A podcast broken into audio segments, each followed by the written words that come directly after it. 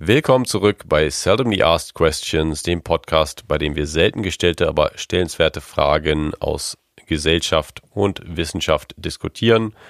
Das kommt daher, weil Max, Host Nummer eins, ein Philosoph ist und sich mit dem philosophischen Teil gut auskennt und ich, Adrian, Psychologe bin und mich mit dem psychologisch-gesellschaftswissenschaftlichen oder verhaltenswissenschaftlichen Teil gut auskenne. Und da haben wir eine interessante Seldomly Asked Question für diese Woche, die wir heute besprechen werden. Aber zuerst geht's nochmal los mit einer Seldomly Asked Unrelated Question, der Sau-Question. Da hast du, glaube ich, etwas für uns, Max. Genau.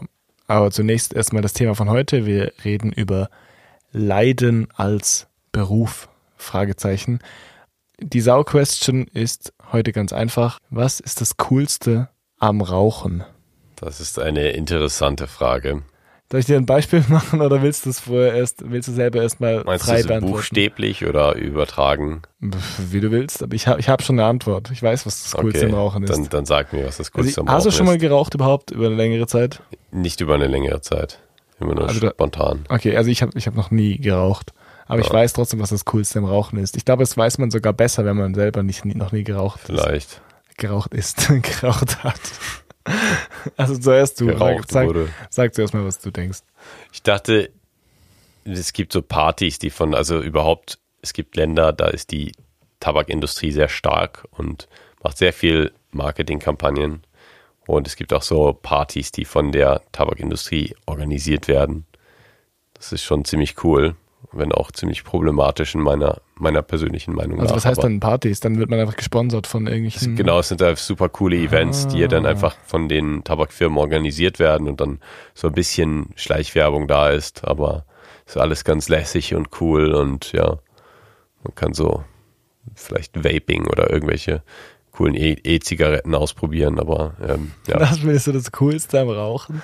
nein, ich weiß nicht. Also, Ich, ich Ich glaube, ich, da, dafür würde ich nicht anfangen zu rauchen. nein, ich, ich verbinde eigentlich gar nichts. kann. Ich finde, verbinde nichts Cooles mit Rauchen. Ich sehe das alles schon so kritisch, dass ich nicht mal das, wofür Rauchen eigentlich geschätzt wird von den Rauchern, so als cool ansehe, sondern Ich, ich habe ja noch nie geraucht und Ja. deshalb habe ich das Gefühl, es gibt einfach so gewisse Dinge, die ich gerne machen würde, aber die man nur tun kann, wenn man raucht. ja, Und deshalb finde ich schon, es gibt so ein paar Sachen, die ich cool finde. Ich, vielleicht finde ich sie deshalb cool, weil ich sie begehre irgendwie aha, oder weil ich es gerne tun würde. Also ich finde das Coolste am Rauchen ist eigentlich nicht rauchen, sondern die Zigarette nur so in der Hand halten und nicht und nicht rauchen. Einfach mit der Zigarette dastehen irgendwo. Rausgehen bei Partys ist auch immer mega praktisch. Also Ja. ich, ich glaube nicht an diesen sozialen Aspekt von Rauchen. Das ist, glaube ich, ein Mythos, den sich Raucher einreden. Ich meine, Raucherpausen sind mega praktisch. Und ich glaube, ich sind sozial in gewissen, bei, bei gewissen Arbeiten immer noch akzeptierter als einfach nur irgendwo hinstehen, fünf Minuten und chillen. Aber das finde ich nicht cool. Was, was ich zum Beispiel cool finde, ist so am Gleis stehen und der Zug ist schon da und dann noch zu rauchen und damit zu sagen, ich weiß ganz genau, wann der Zug fährt. ja. Oder wenn du schon im Zug bist, aussteigen Ja, und dann in der Tür eine rauchen. Ganz genau. Oder so, wenn man so längere Zugreise hat und dann so einen Nachtzug nimmt oder so und jemand steigt einfach an einem fremden Bahnhof aus, Ja. hat drei Minuten Zeit, um eine zu rauchen und dann wieder reinzugehen. Das ist einfach so richtig badass, finde ich. Ja. Da spielt man mit dem Feuer, aber nicht wegen dem Rauch, sondern einfach wegen dem Zug. Aber man hat einfach so eine Tätigkeit, die ist einem so wichtig, dass man sogar irgendwo stecken bleiben würde in Schweden. Man spielt auch buchstäblich mit dem Feuer. Ja, ja, ich weiß, aber das habe ich nicht gemeint. Das meinte ich nicht. Nein, ich, finde es interessant, weil ich finde daran eigentlich auch nichts cool. Ich finde, diese ganzen Sachen sind irgendwie nicht cool und zwar wegen dem Rauchen. Ich habe mir gerade noch so gedacht, ja, ich kann mir schon, es kommt mir schon cooler vor, mit einem Glas Alkohol bei einer Party rauszugehen oder einfach mit einem Getränk, auch wenn kein Alkohol drin ist. Und einfach Aber- so an Bahnhöfen aussteigen. Genau, mit einem Bier. nichts machen und dann wieder reingehen. Genau. Aber vorher noch jemandem so an der Scheibe zeigen, dass man ganz genau weiß, wenn es losfährt. Das wäre halt wirklich cool, weil man nicht von irgendeinem Suchtstoff gebunden wird, sondern man Außer macht es von einfach Adrenalin. aus purer, genau, aus purer intrinsischer Motivation und aus purem Adrenalinrush. Glaubst du nicht, dass dieser Habitus vom Rauchen, den die Leute sich so aneignen und auch so kulturell mitkriegen, dass der nicht auch mega zu diesem Suchtfaktor beiträgt, dass man halt so nur noch mit Zigarette zum Beispiel gestikuliert oder zum Beispiel mit Zigarette ausdrücken, so quasi eine Aussage unterstreichen kann und so? Ja, ich weiß nicht. Also ich finde, dieses Zigarette in der Hand halten zum Beispiel, das finde ich nicht angenehm. Ich finde, ich bin eigentlich glücklich, dass ich das nicht tun muss, aber ja, es ist schon, ich kann mir schon verstehen, dass gewisse Verhaltensweisen, die zum Substanzkonsum dazugehören, auch einen, einen großen Teil des Werts dieses Konsums darstellen. Und ich glaube, bei den meisten Substanzen, psychoaktiven Substanzen, ist es so, dass die Substanz selbst eigentlich nicht so super viel wirkt, sondern dass sehr, sehr viel durch die Umgebung dazu, von der Umgebung dazu gegeben wird oder vom Kontext, ja. in dem man sie konsumiert. Es gibt auch sehr interessante Studien zum Placebo-Effekt zum Beispiel, wo zum Beispiel Dopingmittel gegeben worden sind und die Leute sind trotzdem nicht viel besser geworden beim, bei den Sportaufgaben, weil das auch einfach ein großer Teil Placebo-Effekt ist, dass man dann vielleicht härter trainiert, wenn man denkt, okay, jetzt habe ich diese Substanz genommen, die mich besser macht und dann kann man sich auch weiter pushen. Oder dass man zum Beispiel auch keinen, also dass man zum Beispiel einen schmerzlindernden Effekt spürt, wenn man glaubt, dass man Morphium bekommen hat, obwohl man es gar nicht bekommen hat.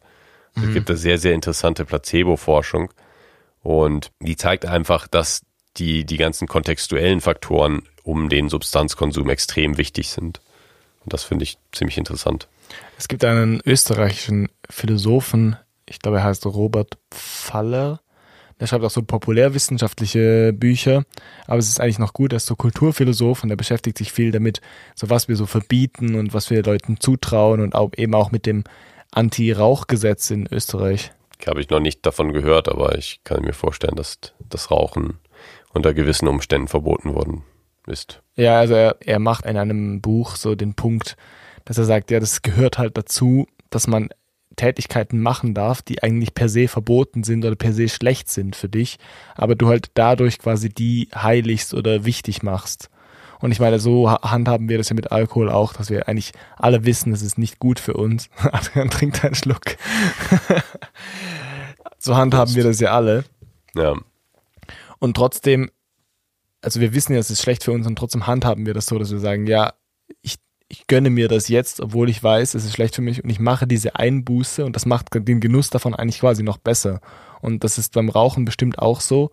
Und da komme ich eigentlich auch zum Thema von heute zurück. Es geht ja um Leiden heute, aber auch um Leiden im Sinne von Leiden für Disziplin. Also wir ja. haben so den, den spaßhaften Titel No Pain, No Gain gegeben. Genau aus diesem Grund. Und beim Rauchen ist das so ein ähnliches Prinzip, habe ich das Gefühl, wo das so den Reiz ausmacht. Cool zu sein ist halt auch irgendwie auf irgendwas zu scheißen vielleicht. Oder das hat zumindest die, das ist zumindest die, die Tabakindustrie so verbreitet, dass es natürlich cool ist, einfach seinem Genuss nachzugehen und eben nicht darauf zu gucken, wie gesund das man ist oder wie ja. leistungsfähig das man ist. Nihilismus wird halt auch häufig als cool angesehen. Obwohl es überhaupt nicht cool ist, eigentlich Schwachsinn, wenn man keinen ja, eigenen Stance genau. hat finde ich. Das persönlich. Find ich auch. Das ist eben so etwas, was vielleicht auch eine seldomly asked question ist, warum man das überhaupt cool findet, solche Verhaltensweisen. Ja, ich glaube, es ist sehr stark kulturell abhängig und das find, wahrscheinlich würde man auch kulturelle Unterschiede finden, wenn man jetzt so kollektivistische Kulturen ja. anschauen würde. Aber eben, das Thema heute hat natürlich ein anderes Prinzip, das zugrunde liegt, vor allem wenn wir über Leiden im Profisport reden und darüber reden, wie Profisportler quasi sich selbst auch zugrunde richten für Erfolg. Und es ist nicht genau das Gleiche, finde ich, weil es ja irgendwie ums Körperliche geht und sich selber weiterbringen ge ähm, geht, aber trotzdem kann man es auf eine Art vergleichen, weil der normale Mensch, wo Breitensport macht oder der normale Mensch, der jetzt nicht übermäßig viel Alkohol trinkt oder sich jetzt nicht komplett zerstört und auf seine Gesundheit achtet, quasi außen vor ist in diesem Feld. Ja. Also eine der zentralen Fragen ist, ob Leiden, Disziplin und Erfolg notwendig verknüpft sind. Also muss man leiden, um eben voranzukommen im Leben. Und wir wollen uns hier ein bisschen auf den Profisport fokussieren, aber das Prinzip kann man natürlich auch in anderen Bereichen anwenden. Genau, die seldomly asked question wäre quasi, bedeutet mehr Leiden immer auch mehr Disziplin und Erfolg? Heute bei Seldom We Ask Questions, No Pain, No Gain. Es ist 0 Uhr 05 und wir sind immer noch wach und nehmen auf für euch No Pain, No Gain. Genau. Wollen wir mit der Folge starten? Let's go. Adrian und ich sind im Aufnahme-Weekend in einem kleinen Chalet und reden ironischerweise über das Leid von anderen Menschen. Genau. Obwohl es war ein bisschen eine Plackerei, das ganze Material hier hochzuschleppen. Ja, stimmt. Eigentlich ist unsere Grundfrage, stimmt, no pain, no gain, aber wir müssen es natürlich genauer erklären. Genau. Wo hast du das schon mal gehört? Oh, in der Manosphere kommt das vor, dieser no pain, no pain, äh, no, pain, no gain Gedanke, dass man schon einfach hart arbeiten muss. Es ist einfach dieser Fokus auf Selbstwirksamkeit oder ein internal locus of control, wie man sagt, also dass man selbst Sachen bewegen kann und dann eben kann es aber auch nicht einfach sein. Das heißt, du kannst nicht, es ist nicht so äh, cool zu sagen, ja, du musst einfach nur tausend Tage lang jeden Tag 20 Minuten diesen Skill üben und dann bist du gut darin. Und es ist vielleicht ein bisschen schwierig, sich daran zu gewöhnen, aber eigentlich auch nicht so schwierig, wenn du es erstmal im, im Rhythmus hast, sondern du musst einfach jeden Tag dein Bestes geben und dann kannst du auch in Rekordzeit richtig gut werden und ja, besser als alle anderen werden. Aber ich glaube, das ist es vor allem. Leiden. Ich glaube, der Vergleich ist vor allem da der, der, der, das Maßgebende, dass man sagt, ja, ich, ich bin der, der leidet, während ihr Spaß habt. Und ich glaube, man kann es einfach gut projizieren auf Menschen, die halt eh schon leiden oder vielleicht Depressionen haben und denen es nicht gut geht. Und dann sagt man, ja, dein Leiden ist nicht umsonst, weil während du leidest und kommst du weiter und hast Erfolg und bist eigentlich diszipliniert und andere Menschen treffen ihre Freunde oder haben sinnlose, also in Anführungszeichen sinnlose Beziehungen und machen so sinnlosen Kram und haben Spaß, aber das, das bringt dich alles nicht weiter. Ja, das Sinnlose ist auf jeden Fall wichtig. Ich glaube, dass auch ganz wichtig ist, dass das Leiden nicht vergeblich ist, sondern dass das Leiden einen Sinn hat und dass man eben für einen guten Zweck leidet. Ja. Also nicht im sozialen Sinne, sondern im egoistischen Sinne, dass man eben nicht vergeblich leidet, sondern dass das Leiden einem etwas bringt und es deswegen wert ist zu leiden. Also wenn man irgendwo in ein Fitnessstudio geht, ist es natürlich irgendwie naheliegend, weil es halt ein bisschen Schmerzen verursacht, wenn man trainiert und so an seine Grenzen geht und so und sich vermutlich weiter pushen muss. Da verstehe ich es noch, aber es wurde dadurch schnell übertragen auf jeglichen Erfolg so im Leben, dass man gesagt hat, ja, du kommst nicht weiter, wenn du nicht äh, nächtelang durcharbeitest und es wurde überhaupt kein Fokus auf Effizienz gelegt, sondern es war immer nur so, das Leiden steht im Fokus und wenn du genug gelitten hast oder wenn es dir genug schlecht ging dabei im Prozess, dann hat sich das auch gelohnt. Das ist wie ein Indikator dafür. Ja. Ja, da denke ich auch so ein bisschen an die Workaholism-Kultur, die man in der professionellen Welt äh, häufig hat heutzutage leider, weil dort dann auch so einfach gepriesen wird, dass man bloß so viel wie möglich bei der Arbeit sein muss und so viel wie möglich arbeiten und ja, man, man soll leiden, man soll sich so sehr wie möglich da reinschmeißen und dann wird man schon irgendwann befördert werden oder man wird äh, Erfolg haben und es ist dann gut und es wird wenig an die Effizienz gedacht, die vielleicht sehr, sehr leidet, wenn man zwölf Stunden statt acht Stunden im Büro ist und dann einfach irgendwann erschöpft ist und nicht mehr gut denken kann und dann Sachen auch nicht mehr gut erledigen kann. Nicole hat, hat auch noch in unserem Strukturdokument einen Senf dazu gegeben und hat geschrieben, dass es ja auch immer so ist, dass Menschen so drüber jammern, wie viel sie arbeiten und wie schlimm das alles ist und so, aber es ist wie ein bisschen ein Statussymbol geworden. Und das ist ja auch das, was du gerade angesprochen hast, dass man quasi verwechselt, der Aufwand mit Erfolg irgendwie verwechselt wird. Dass man sagt, ja, ich habe so viel gearbeitet und jetzt muss auch so viel dabei rauskommen. Und ich, ich wette, das kommt auch von diesem kalvinistischen Arbeitsethos, den wir in Folge 18, also in der letzten Folge aufgenommen haben zur Arbeit, also zu den unhinterfragten Annahmen unserer Arbeitskultur. Es ist nämlich garantiert so, dass dort halt auch der Aufwand, den man betrieben hat, gewertschätzt wurde, weil die Menschen ja gedacht haben, dass sie quasi von Gott auserwählt sind, wenn sie Erfolg haben, aber die meisten eben gedacht haben, ich muss es aber auch irgendwie zeigen, dass ich Erfolg habe und dann sich halt möglichst busy gegeben haben oder auch möglichst also beschäftigt waren. Also Calvinismus als äh, Wiederholung ist die protestantische Stör äh, Störung ist die protestantische Störung, die gewisse Menschen in Genf hatten. Freudian Lip, Freudian Slip. Ist die, ja, das ist wirklich ein bisschen so, ist die protestantische Strömung von Calvin in Genf gegründet, die dann aber eben nach Amerika ausgewandert ist und das sieht man ja in Amerika oder in den USA zumindest sehr, sehr stark, diese vom Tellerwischer zum Millionär Idee kommt natürlich auch davon, dass man sagt, du musst einfach hart arbeiten und dann kannst du alles erreichen. Und ich glaube, das führt eben zu dieser Verwechslung von Aufwand, Leiden und Erfolg oder Disziplin.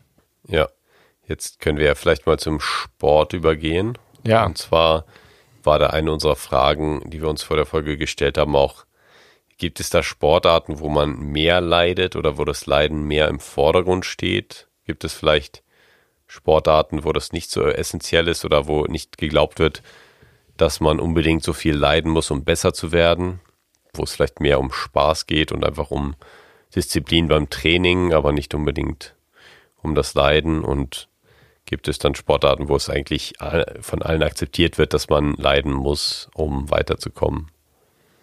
Also es ist schon so, dass ähm, auch im Breitensport, jetzt nicht nur im Profisport, eine gewisse Zeit von Leiden oder von Anstrengung zumindest, also wir, wir sprechen in verschiedenen Graden von Leiden und von Anstrengung und von Disziplin, eine positive körperliche Reaktion auslöst und dass man sich nach Sport zum Beispiel gut fühlt, wenn man lange Zeit vorher Anstrengung betrieben hat und dann plötzlich zur Ruhe kommt.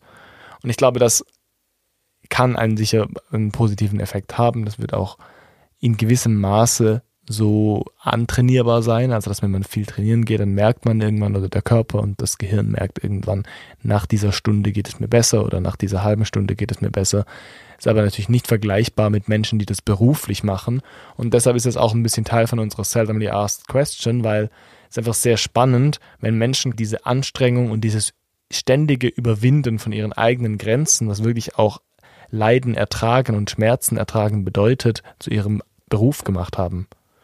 Vielleicht können wir auch nochmal darüber reden, was wir mit Leiden eigentlich meinen. Also es gibt ja in der Psychologie zum Beispiel oder in der, in der Neurowissenschaft die Unterscheidung zwischen psychologischem und körperlichem Schmerz. Das ist die Frage, ob das wirklich eine Unterscheidung wert ist. Aber es gibt da schon Studien, die Menschen in einen Hirnscanner, einen MRT gesteckt haben und dann einfach gemessen haben, welche Hirnareale aktiviert werden, wenn man leidet, wenn man Schmerz empfindet. Also Und- körperlichen oder psychologischen Schmerz. Ja, eben beides. Also man kann da eben zum Beispiel dann die, die Hand kneifen oder einen bestimmten Körperteil kneifen, zum Beispiel um körperlichen Schmerz auszulösen. Und dann kann man auch die Menschen darum bitten, sich an etwas zu erinnern, was besonders schmerzhaft war, nicht in einem körperlichen Sinne, sondern eben in einem sozialen, emotionalen Sinne. Und in dieser Forschung wurde gezeigt, dass große Teile dieser, dieser Kreisläufe schon überlappen, also dass da sehr ähnliche Areale involviert sind, aber dass es da schon Unterschiede gibt und dass eben psychologischer und körperlicher Schmerz größtenteils gleich sind, aber auch wichtige unterschiedliche Areale haben, die dann involviert sind. Und dass man eben schon sagen kann, ja, es sind beides Formen des Schmerzes, aber eben auch ein bisschen unterschiedlich in der Hirnantwort, sodass Ja. es dann auch die konzeptuelle Unterscheidung ein bisschen rechtfertigt. Was halt, also ja, von der philosophischen Seite muss man halt auch immer sagen, ob das jetzt hirnmäßig gleich ist oder nicht, ist die andere Frage. Das Erleben muss ja schlussendlich gleich sein, weil ich meine, die wesentliche Eigenschaft von Schmerz ist, dass es sich wie Schmerz anfühlt und nicht, dass es du, dass dich jemand in den Arm kneift oder in den Hintern kneift oder dass du gerade einen Verlust durchgemacht hast. Es gab ja auch, wenn ich mich richtig erinnere, Studien dazu, dass eben sich äh, Liebeskummer zum Beispiel wirklich wie physischer Schmerz anfühlen kann, wenn es sehr, sehr stark ist. Genau. Also wir können natürlich auch mal über die Unterscheidung zwischen Schmerz und Leiden reden. Ja. Glaubst du, dass Schmerz immer irgendwann zu leiden wird, wenn man ihn nur lange genug erlebt? Also für mich ist Leiden schon eine Frage der Dauer auf gewisse Art. Aber also es ist ein bisschen die Frage, wie man es verwendet.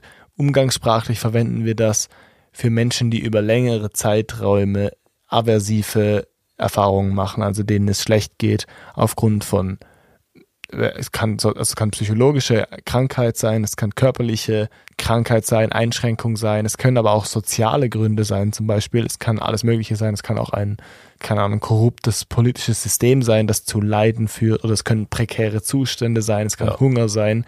Ich glaube, wenn man es so verwendet, dann verwendet man es vor allem für aversive Zustände, die einfach über längere Zeit bestehen.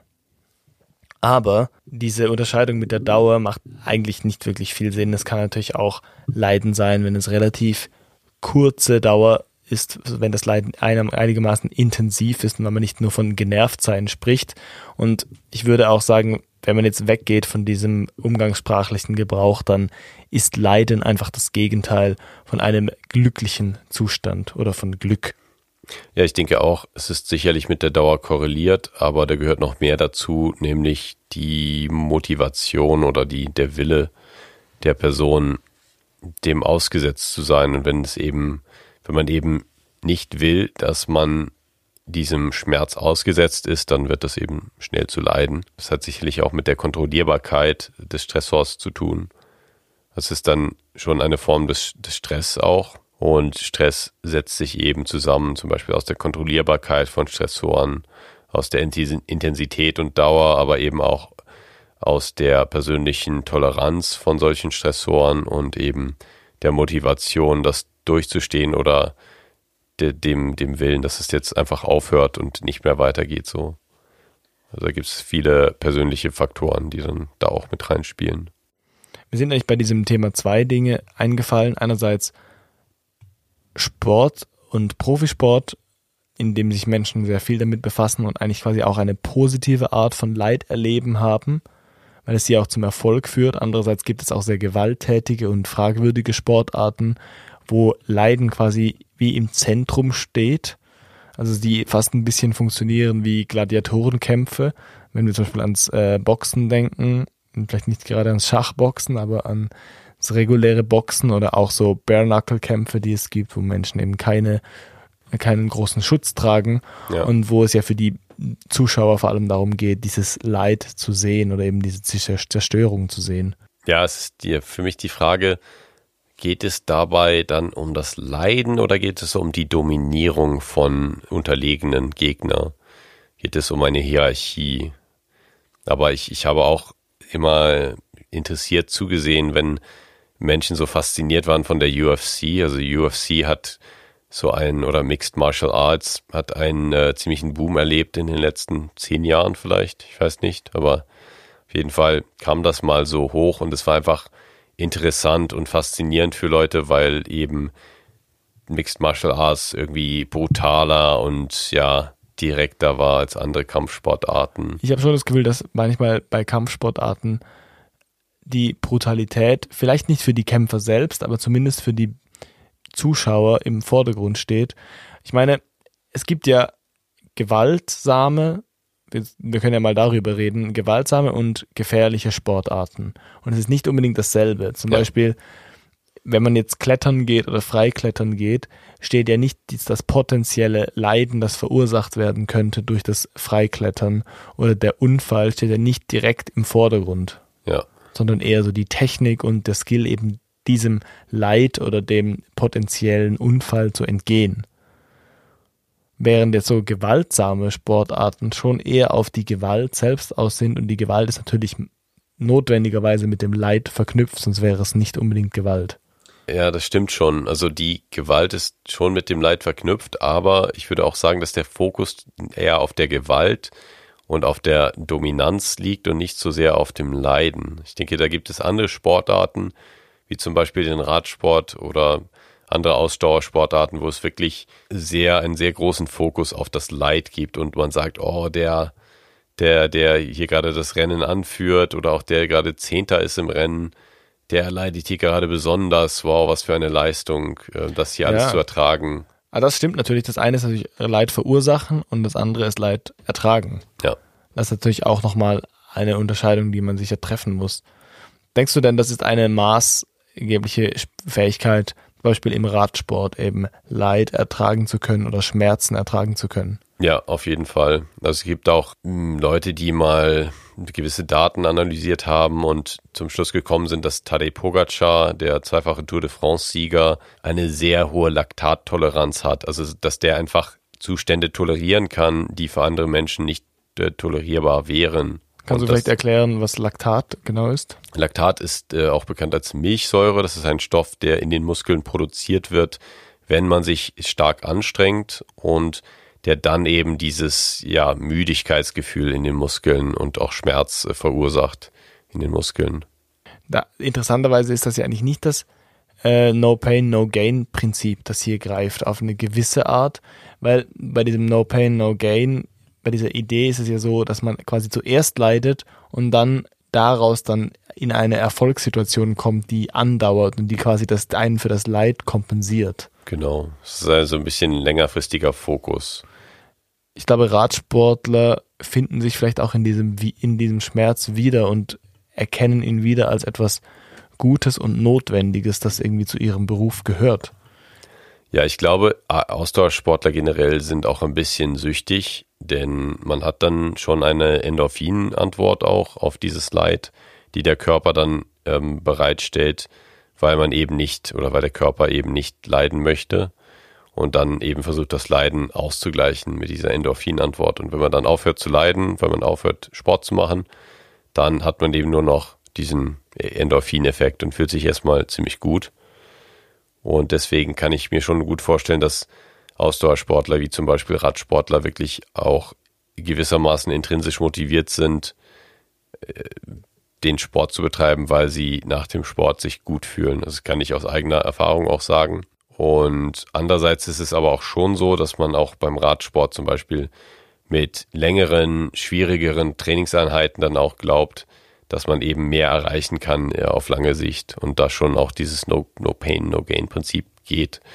Und da wollte ich auch nochmal das dann abgrenzen vom Kampfsport zum Beispiel, wo der, der Schmerz ja wirklich eher durch das Erleiden von gegnerischen Treffern zustande kommt und das dann eigentlich nicht unbedingt zum, zum Gain führt. Also man könnte natürlich schon sagen, ja, es härtet ab, wenn man auch mal geschlagen wird und eben Schmerz fühlt, aber es ist nicht so ein Schmerz von wegen, ja, das, da baut man seine Muskeln dann stärker mit auf, auf lange Weise und da wird man dann stärker, weil man lernt, den, den Schmerz zu überwinden, sondern dort versucht man eigentlich diesen Schmerz zu vermeiden, indem man stärker ist als der andere und gar nicht erst dazu kommt, äh, geschlagen zu werden. Ja, das ist interessant und trotzdem steht Leiden und Schmerz extrem im Fokus in diesem Sport. Ja. Ich habe mich ein bisschen mit Sportphilosophie befasst. Es geht es, kommt, jetzt geht es ein bisschen weg vom Thema, aber ich fand es sehr interessant. Ich möchte gern kurz ein bisschen darüber reden.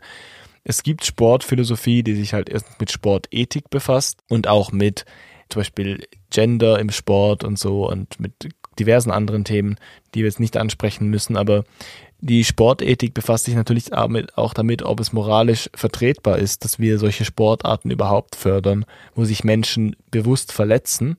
Und ich meine, das ist ein Kontinuum, also die Grenzen sind fließend zwischen Radsport, wo Menschen natürlich körperlich an ihre Grenzen gehen, Laufen, äh, Marathonläufer und bis hin zu Fußball zum Beispiel. Ein Beispiel ist dass man vorgeschlagen hat, vielleicht einfach die Kopfbälle bei Fußball zu reduzieren auf eine gewisse Anzahl, weil das Demenzrisiko zum Beispiel um 50 Prozent steigt, wenn man das häufig macht, wenn man häufig solche Kopfbälle abkriegt. Und das ist eigentlich schon interessant, dass wir in unserer Kultur einen Sport so im Zentrum haben, der offensichtlich auch Leid verursacht, obwohl es auf den ersten Blick gar nicht so aussieht. Also der die Körper der Spieler in Mitleidenschaft zieht und zwar maßgeblich, also irreversibel. Ja, also meine Mutter hat mir immer erzählt, wie viele Gehirnzellen bei so einem Kopfball dann sterben. Und äh, das, da, da muss ich, gerade ein bisschen dran, schmunzeln. Ja. ja. Aber das stimmt, es, es ist anscheinend wirklich so. Ich werde die Studie in die Show Notes tun und äh, zum Beispiel bei American Football Spielern hat man das auch gesehen dass sie halt sehr oft Gehirnerschütterung haben. Ja. Oder auch sehr oft so Schläge abkriegen. Und in diesem Sport kann man es nicht vermeiden, weil das ist ja auch ein Sport, der quasi einfach so Fußball mit extra Steps ist, einfach um es spannender zu machen, ist es ein bisschen gewalttätiger. Ja. Und beim Fußball, also ich habe mal drüber nachgedacht, aber es wäre eigentlich, wäre, also ich bin überhaupt kein Fußballfan, muss ich leider sagen, aber wäre es nicht irgendwie interessant, Fußball zu gucken, wo jeder nur begrenzte Kopfbälle hätte? Ich weiß nicht, ob es das Spiel groß beeinflussen würde. Also wenn jetzt die, Stürmer nur irgendwie, je, jeder hat nur drei Kopfbälle pro Spiel oder pro Liga oder so. Oder so das würde es auf jeden Fall noch komplizierter machen. Ich kann mir vorstellen, dass die FIFA das auch irgendwann einführen würde, wenn ja es dann wieder so zu langweilig wird und dann wieder eine neue Regel her muss, über die alle diskutieren und sich beschweren. Aber ja. Das könnte je nachdem einfach so das Spiel viel strategischer machen noch. Also es ist bestimmt schon einigermaßen strategisch. Aber es könnte doch irgendwie interessant sein, wenn man sagt, ja, du hast jetzt noch zwei Kopfbälle übrig, soll ich dich lieber einwechseln für jemanden, der noch einen Kopfball mehr hat oder du hast keine mehr, aber der Spieler ist total fit und du denkst, hey, ich könnte auch noch einen anderen Spieler nehmen, der noch drei Kopfbälle übrig hat, aber nicht so gut spielt, dann wären die Trainer doch noch irgendwie so viel wichtiger. Weil ich meine, das ist handfest. Stell dir vor, du stehst vor dem Tor und darfst einfach keinen Kopfball mehr machen. Ja, aber dann stellt man sich ein paar Meter weiter und kickt den Ball einfach ins Tor. Ah, Weiß nicht. Aber was ist mit Eck? Also ich, so, ich, ich, ich meine, meine Fußballkenntnisse beschränken sich auf so Weltmeisterschaftsspiele und Europameisterschaftsspiele. Ja. Aber es, ich meine, so Eckbälle und so können doch schon viel ausmachen. Und da spielst du halt mit dem Kopf, weil die anderen, ich meine, wenn alle anderen Kopfbälle noch haben, übrig haben und du nicht, dann hast du einfach ein Problem. Weißt du, was ich früher, früher, ich habe ich hab sehr viel Pro Evolution Soccer gespielt auf der PlayStation 2 und dann auf dem, auf dem PC auch. Ich habe immer die Eckbälle gemacht, ganz, ganz weit ins eigene Feld hinein oder Richtung eigenes Feld wo ich dann einen Spieler stehen hatte, den ich so flach angespielt habe und dann immer direkt mit dem Fuß aufs Tor geschossen und manchmal habe ich Tore geschossen damit. also das da, würde sich einbürgern. Man müsste alles sehr spektakulär. So, man, müsste, man müsste alle Spiele erst simulieren auf irgendwelchen so FIFA-Spielen äh, und so, ja. um zu sehen, ob das funktioniert. Man könnte sich sicherlich relativ gut vorbereiten darauf heutzutage. Es gibt Schachboxen, aber es gibt kein strategisches Fußball. Das wäre doch eigentlich echt interessant. Jeder hat nur irgendwie fünf Kicks aufs Tor und zwei Kopfbälle und man darf auch nur so vier Minuten rennen am Stück. Das hört sich an, so Fußball wie Scotland Yard. Ich weiß nicht, ob du das Brettspiel ja, kennst. Ja, ja, genau. Da hat man auch so eine begrenzte Anzahl von Tickets, mit denen man fahren kann durch eine Stadt. Voll, das ist, einfach, das ist so, das ist einfach Fußball so mit so einem Strategiespiel gemischt. Ja. Finde ich gut. Wir sind ein bisschen vom Thema abgekommen, aber ich habe nur, wollte eigentlich nur auf die Kopfsp äh, Kopfbälle und das Leid anspielen, das sie verursachen. Ja. Genauso mit American Football. Eigentlich ist es nicht moralisch vertretbar, dass wir einen so großen Anreiz schaffen für Menschen, sich selbst zu verletzen, weil ich meine, es ist einfach sehr, sehr viel Geld drin. Ja. Und in den USA sind sogar Studienstipendien, die davon abhängen. Ja, das stimmt. Da müsste man dann aber auch schon eine sehr schwierige Frage beantworten, und zwar, wo hört das dann auf? Wo zieht man die Linie und sagt, ja, jetzt ist es nicht mehr schädlich genug, weil im Radsport zum Beispiel ist es auch nicht gesund, wenn man 30.000 Kilometer im Jahr fährt. Und da ist es auch, da gibt es Körperteile, die leiden, obwohl es weniger sind als bei Fußballern zum Beispiel, die viel häufiger Kreuzbandverletzungen haben zum Beispiel oder andere Verletzungen mhm. und deswegen dann ausfallen. Im Radsport kann man eben auch zum Beispiel stürzen. Das ist auch sehr gefährlich. Und ja, da gibt es leider auch immer wieder Fahrer, die sich schwer verletzen oder sogar sterben. Aber auch der Sport an sich, wenn man nicht das Pech hat zu stürzen oder anders verunglückt, auch der Sport an sich ist auf dem Profiniveau nicht gesund. Und da ist es eben auch so, dass man gewisse Körperschäden davonträgt. Aber dann ist die Frage, wo will man da die Grenze ziehen? Dann könnte man vielleicht auch sagen, ja, Absolut, ja, ist es vielleicht dann auch so, dass man nicht mehr so lange arbeiten sollte oder gewisse äh, körperliche Jobs bei der Arbeit irgendwie reglementieren sollte, regulieren Total, sollte. aber ich meine, die, das Argument ist so, ist so ein bisschen schlecht zu sagen, ja, wir, wir regulieren das bei den Sportlern nicht, weil wir machen uns ja auch sonst kaputt, ist eigentlich ein bisschen ein schade Argument, da müsste eigentlich sagen, wir sollten es eigentlich überall regulieren. Ja, natürlich. Und also es wird ja auch gemacht, dass Arbeitsergonomie zum Beispiel eingeführt wird, dass Leute Stehtische haben.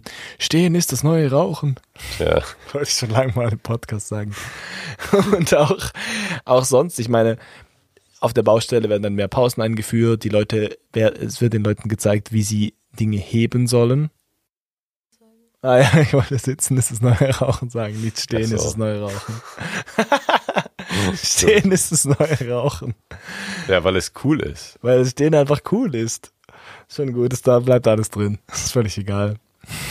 Nicole so, wolltest du sitzen ist das neue Rauchen sagen? das Problem ist halt auch, auch andere Sportarten, wie du schon angesprochen hast, sind schädlich und es ist sogar im Breitensport so und es ist ja auch nicht verboten, wenn wir schon beim Rauchen sind, zu jemandem zu gehen, zu sagen, hey, ich gebe dir zwei Millionen, wenn du jetzt auf der Stelle 40 Zigaretten rauchst. Ja. Ich meine, du darfst immer Anreize setzen, Leute zu schädigen, aber es ist was anderes, wenn man das privat macht, weil man natürlich nicht den gleichen Einfluss hat, wie man kulturell fördert, dass Menschen das tun. Ja, das stimmt. Das ist schon eine schwierige Geschichte. Ich denke auch im Fitnessstudio zum Beispiel, viele Leute, die nicht sehr viel Erfahrung haben, die vielleicht gerade neu sind im, im äh, Gewichte trainieren, die sind dann häufig auch nicht gut genug informiert oder ausgebildet und heben dann die Gewichte in einer Form, die eben schädlich ist für den Körper. Also es kann dann auch darum gehen, wie man den Sport macht, nicht nur wie viel man von dem Sport macht oder wie intensiv, sondern dass man auch wirklich weiß, wie man machen, Sachen tun sollte. Und ich glaube, da ist es schon sehr gut, dass du sagst, man sollte die Sachen einfach gut regulieren und gute Rahmenbedingungen schaffen, um Ja. eben die Sportarten auszuüben. Und diese Sportarten inspirieren ja die Leute auch im Breitensport dann so zu trainieren oder so weiterzumachen.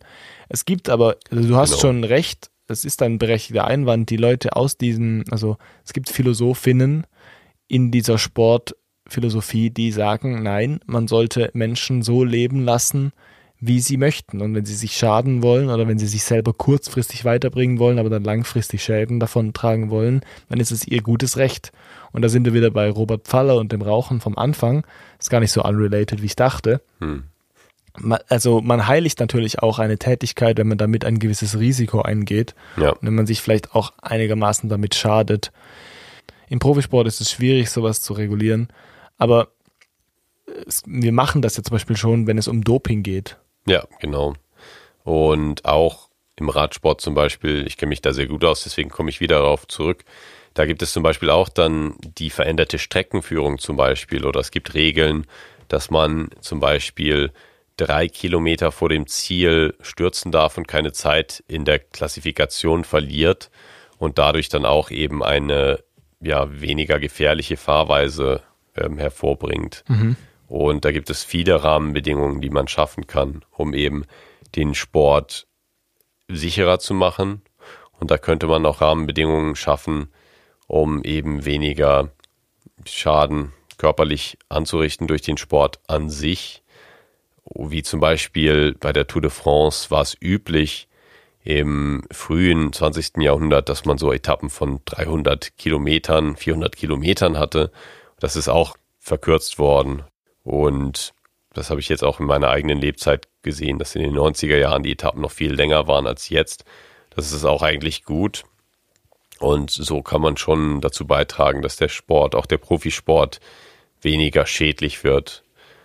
Aber natürlich leiden die, die Sportler ge- genau gleich Ja, weiter. irgendwie kommen wir wieder zu, darauf zurück. Trotzdem wählen gewisse Sportler und Sportlerinnen ein Leben, das besteht aus Leiden und Überwindung als Beruf. Gleichzeitig besteht deren Leben natürlich auch aus, eben wie du vorher gesagt hast, Endorphinen und Glücksgefühlen und Adrenalin, Ja, was es ja irgendwie auszugleichen scheint.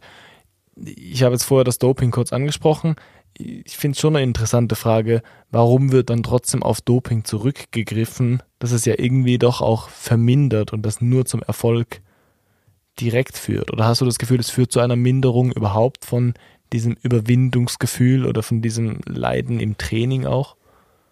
Vielleicht schon im Training, weil man glaubt, dass man besser wird, dass man diesen, dieses Hilfsmittel hat, was einem, einem dann helfen wird, die also wirklich exzellent zu werden und dass das dann vielleicht auch so ein bisschen ein psychischer Trost ist, dass das Leiden es wert ist und dadurch kann man dann, dann das Leiden an sich sicherlich schon verringern. Also ich denke mal, wenn man Sachen kontrollierbarer, berechenbarer macht, dann verringert man auch schon das Leiden.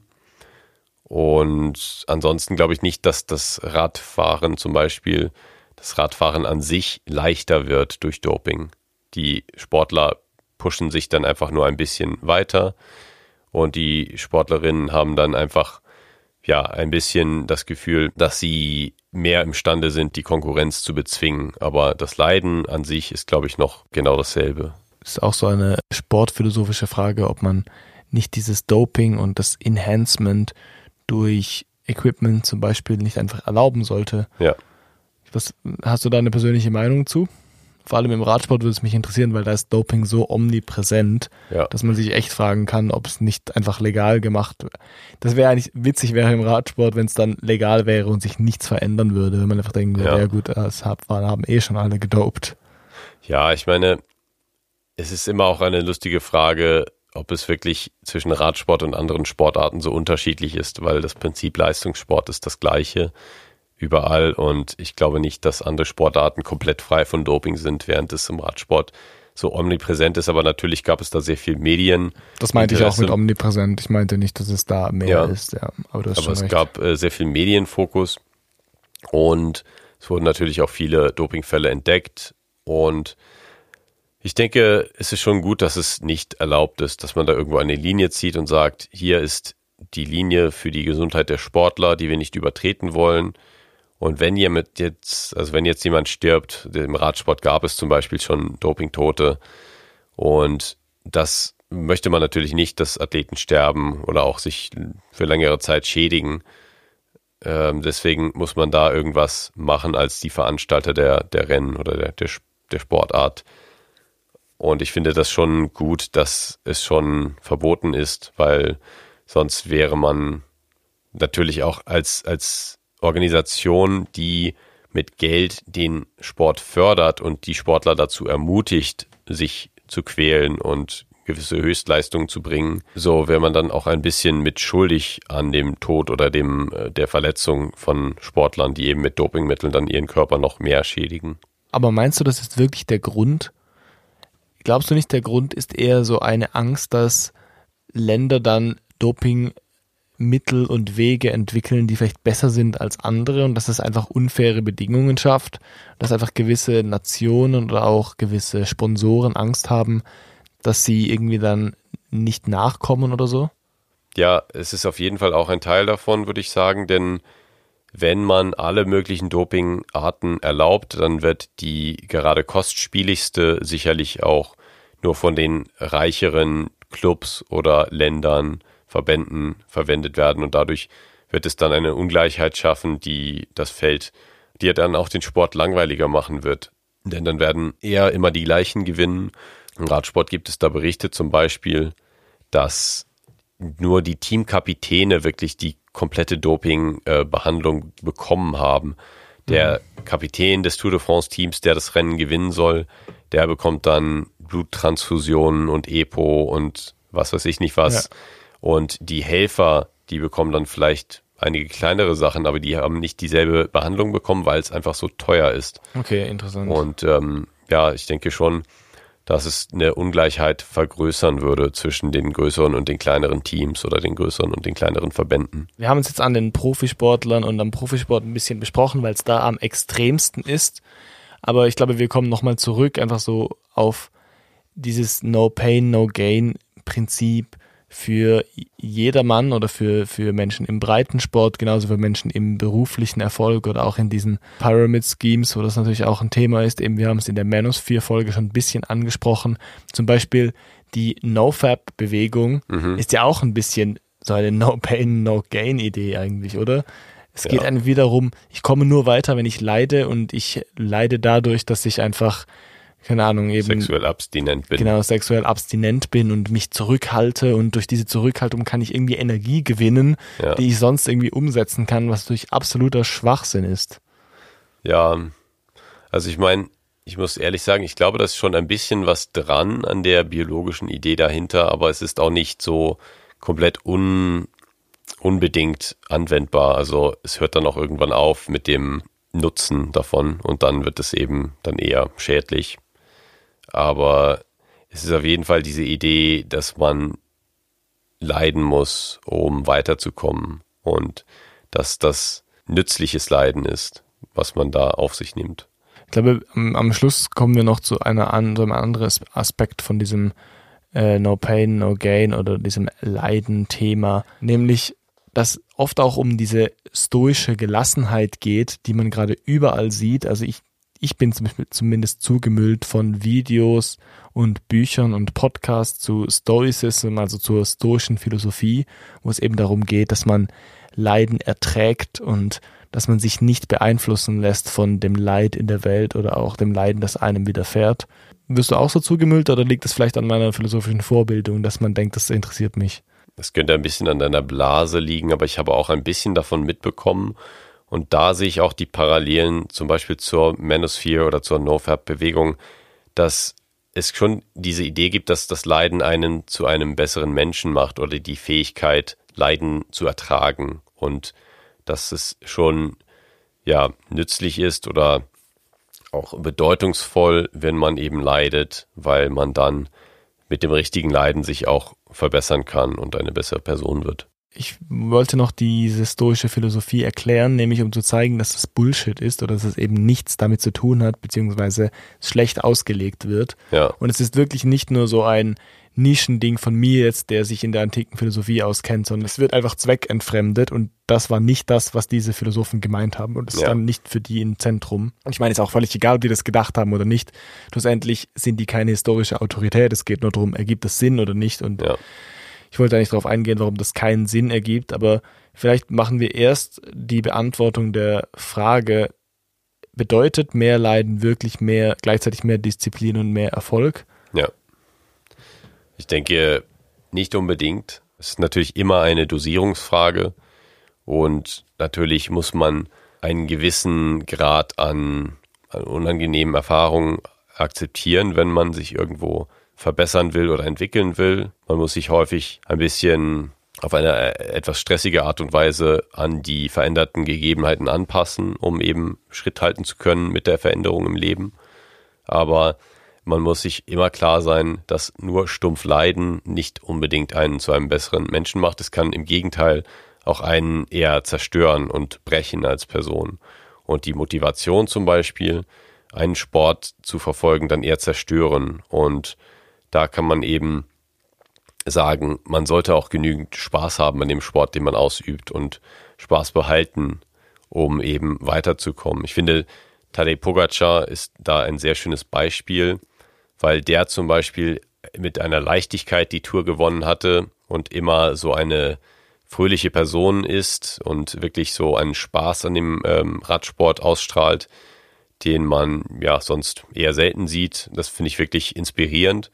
Aber andererseits hat er die Tour de France 2023 zum Beispiel wirklich endgültig verloren an einem Tag, wo er dann gemerkt hat, ja, er ist einfach nicht dazu imstande, dem Druck noch standzuhalten und dann ist er komplett eingebrochen. Das mhm. heißt, es gibt auch immer so Momente, wo es dann einfach zu viel Leiden ist und wo man auch dann nicht mehr nicht mehr mithalten kann. Und da ist dann das Leiden nicht unbedingt hilfreich, sondern da muss man dann sagen, okay, jetzt ist mal gut, jetzt mache ich eine Pause und schaue, dass ich mich ein bisschen erhole. Und da ist dann das weitere Leiden nicht unbedingt gut, weil wenn man selbst nicht mehr dran glaubt, äh, an den eigenen Erfolg, dann hilft doch das Leiden nicht unbedingt.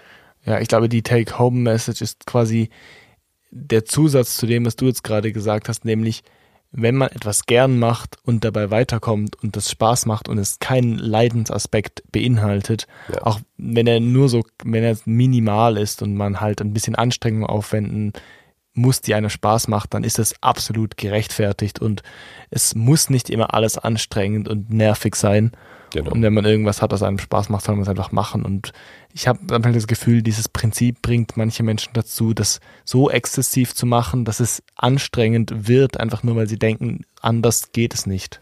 Genau, und vielleicht auch auf eine nicht nachhaltige Art äh, einen Sport oder eine Aktivität zu betreiben, wo die Person dann vielleicht extrem viel leistet in einem oder zwei Jahren, aber dann einfach merkt, auf Dauer kann ich das nicht weitermachen und dann komplett aufhört mit einer Sache, die in einer geringeren Dosis eigentlich gesund wäre. Also zum Beispiel Sport.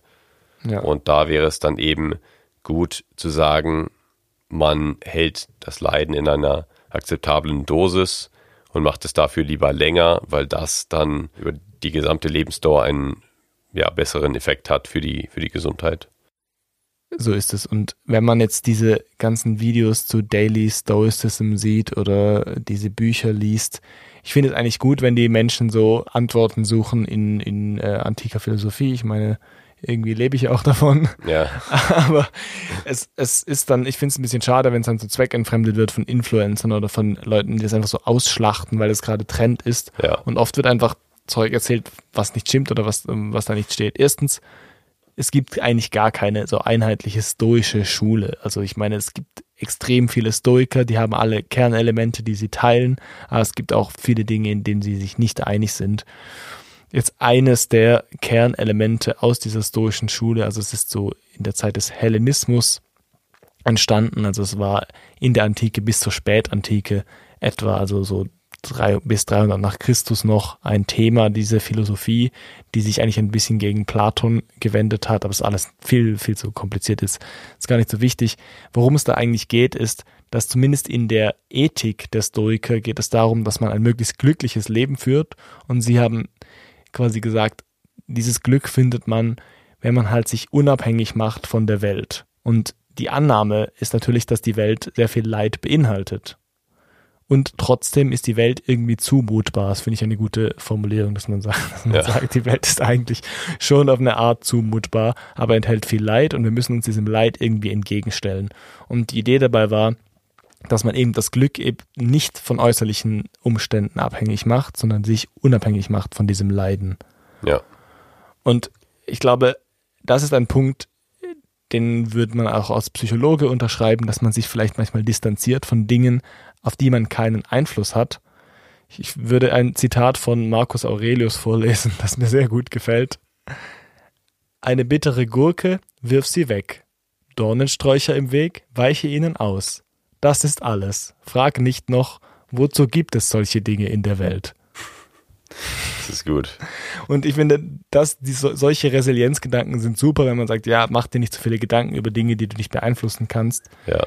Es geht dann aber zu weit, wenn man das auf die Spitze treibt und sagt, du musst halt auf dem Boden schlafen und dich abhärten zum Beispiel. Ja, man kann halt nicht jeden Tag nur in Ekstase leben und alles nur schön angenehm haben, aber man muss auch nicht jeden Tag leiden, um äh, voranzukommen im Leben. Und gesund ist das auch nicht unbedingt. Deswegen sollte man immer einen gesunden Mittelweg finden, wie ich finde. Ganz genau. Und das Gefährliche an diesem Stoizismus ist halt, das kann man praktizieren, wenn man ein normales Leben führt man kann es nicht praktizieren, wenn es einem wirklich schlecht geht. Ja. Und das Problem ist, das habe hab ich auch äh, in einigen Studien und auch klinischen Überlegungen zum Stoizismus gesehen.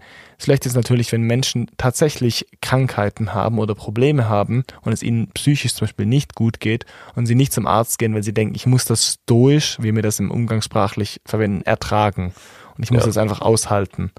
Und dieses Bild von der Memme oder von den, von den Menschen, die irgendwie sensibel sind, ist einfach schlecht. Und ich glaube, also nicht die Sensiblen oder die Memmen in Anführungszeichen sind schlecht, sondern dieses Bild davon, dass es Menschen gibt, die übersensibel sind, ist schlecht, weil es Menschen dazu verleitet, zu denken, dass die Sachen aushalten müssen. Ja. Wenn es euch nicht gut geht, sucht euch Hilfe und denkt nicht, ich muss das jetzt stoisch ertragen. Ja, genau. Ich sehe da so ein bisschen die Parallele mit Achtsamkeit, was auch so ein bisschen durch so eine Influencer-Bubble ja, entfremdet wurde von, vom eigentlichen Gedanken und so ein bisschen die Bedeutung verliert äh, in dem inflationären Gebrauch. Das ist bei Stoizismus wahrscheinlich auch ähnlich. Ja, es, es geht halt auch darum, dass man sich mit geringfügigen Dingen ein bisschen abfindet und eben nicht diesem Druck äh, nachgibt, immer das Beste erreichen zu wollen. Und jetzt ja. sind wir eigentlich dabei, das ist nicht das Gegenteil von No Pain, No Gain. Das ist eigentlich No Gain, No Pain in gewissem Sinne. Also wenn du nicht die ganze Zeit versuchst, das Schlimmste und Beste oder das Oberste zu erreichen und dich einfach mit geringfügigen Dingen abgibst, dann kannst du dieses Leid eigentlich schon im Vornherein vermeiden. Ja. Und es geht im Stoizismus eben auch darum, dass man nicht alles so emotional wahrnimmt, sondern sich zuerst mal Gedanken macht und während jemand, der nichts durchdenkt, vielleicht einfach so Angst hat vor etwas oder Lust empfindet oder Verlangen empfindet, empfindet der Stoiker vielleicht eher einfach ein, äh, ein Überlegen statt eine Angst und sagt, Ja. das, das ist eine gefährliche Situation und empfindet Freude statt irgendwelche Lust und er empfindet vielleicht über, wohlüberlegte Wünsche statt irgendein Verlangen. Ja. Meinst du, man sollte dann stoisch auch die eigene Gesundheit oder das eigene Wohlbefinden über irgendwelche Leistungsgedanken stellen? Ja, das äh, finde ich bestimmt. Da gibt es aber auch ein gutes äh, Zitat, was ich jetzt vielleicht ganz am Ende noch vorlesen werde von Epiktet, auch ein Philosoph, da kann man mal nachlesen, der hat so ein moralisches Handbüchlein mit so kleinen Sprüchen, die sind eigentlich auch sehr witzig, aber auch nicht mehr, finde ich, philosophisch. Fange also mit geringfügigen Dingen an. Man verschüttet dir ein bisschen Öl, man stiehlt dir ein Restchen Wein, denke dabei, so teuer kauft man Gelassenheit, so teuer Gemütsruhe. Umsonst bekommt man nichts. Also Das Zitat ist einfach, reg dich nicht auf, du kannst es nicht ändern. Ja, das ist ein schönes. Und gib, gib dich damit ab, was die kleinen Dinge sind und was dich glücklich macht. Das ist auch ein schönes Schlusswort Genau. für die heutige Folge. Die, die kleinen Dinge sind dieser kleine, kleine Podcast, den ihr liken könnt genau. auf Instagram. Kann man liken auf Instagram? genau. Man kann den Podcast-Post, den wir auf Instagram machen, liken. Und man kann Sterne vergeben auf dem Podcast-Portal, auf dem ihr uns hört. Liken, nicht leiden. Genau. Sehr gut. Vielen Dank fürs Zuhören und bis zum nächsten Mal. Ciao. Das war Seldomly Asked Questions, produziert durch Freely Media. Artwork Christoph Heffelfinger.